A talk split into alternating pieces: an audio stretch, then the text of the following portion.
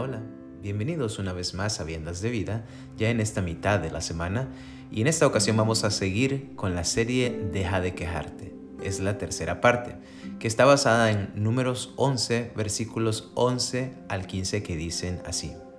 Y dijo Moisés a Jehová, ¿por qué has hecho mal a tu siervo? ¿Y por qué no he hallado gracia en tus ojos que has puesto la carga de todo este pueblo sobre mí? ¿Concebí yo a todo este pueblo? Lo engendré yo para que me digas, llévalo en tu seno, como lleva la que cría al que mama, a la tierra de la cual juraste a sus padres? ¿De dónde conseguiré yo carne para dar a todo este pueblo? Porque lloran a mí diciendo, danos carne que comamos. No puedo yo solo soportar a todo este pueblo, que me es pesado en demasía. Y si así lo haces tú conmigo, yo te ruego que me des muerte, si he hallado gracia en tus ojos, y que yo no vea mi mal.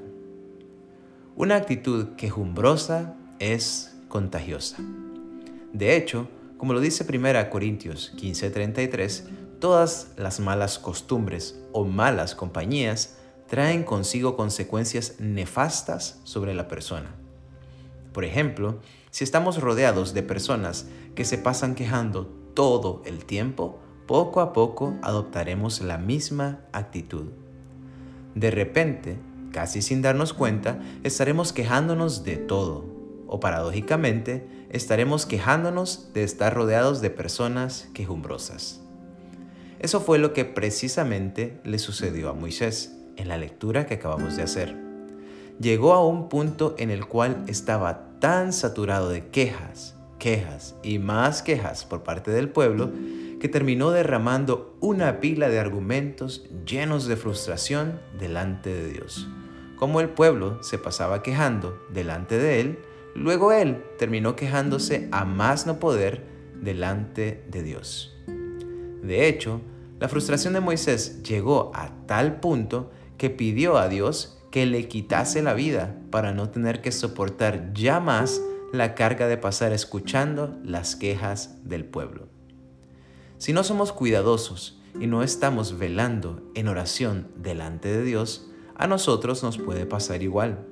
Podemos colapsar emocional y espiritualmente y transformarnos en eso que tanto nos agobiaba en primera instancia.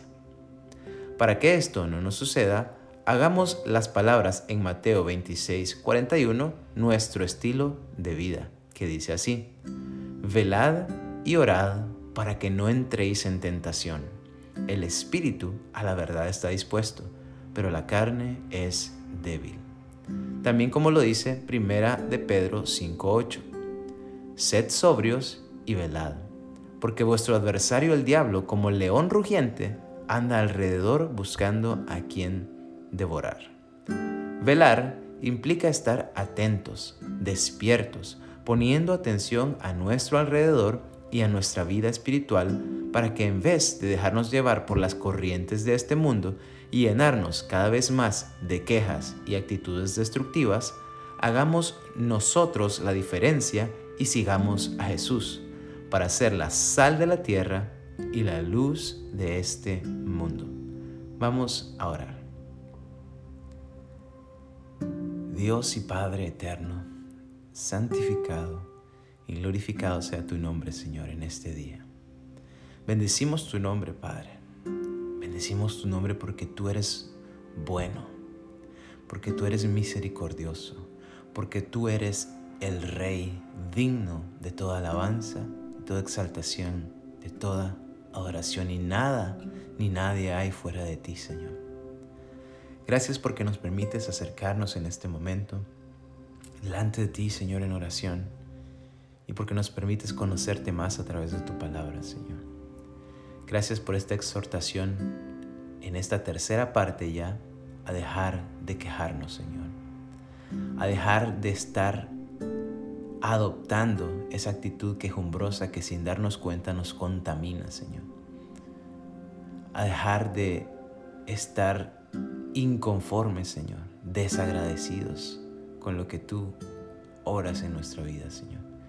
Ayúdanos a velar y a orar, Señor, a mantenernos firmes en oración, firmes en la lectura de tu palabra, para que así, Señor, no nos dejemos contaminar por esas actitudes quejumbrosas, Señor, por esas actitudes destructivas, por esas actitudes que estimulan el deseo de nuestra carne, Señor, y echan por tierra al Espíritu, Señor, que a la verdad está dispuesto como leíamos. Te rogamos, Padre, que nos guíes y nos ayudes a ser agradecidos cada día. Nos ayudes a ser la sal de la tierra. Que en medio de un mundo lleno de quejas y de cuestionamientos nosotros demos gloria a ti, Señor. Aunque no tenga sentido, te agradezcamos, Señor. Aunque nos vean como locos, busquemos tu rostro, Señor. Y vivamos para ti, Señor. Vivamos para ti no en nuestro propio término, Señor, no en nuestra propia filosofía y conocimiento humano, como si se tratara de un estilo de vida moralmente correcto nada más, Señor, sino conforme a tu palabra, que es nuestra roca firme sobre la cual caminar. Ayúdanos, Dios, y guíanos por tu Espíritu Santo para vivir cada día dando gracias, gracias y más gracias. En el nombre de Jesús, amén. Que Dios te bendiga.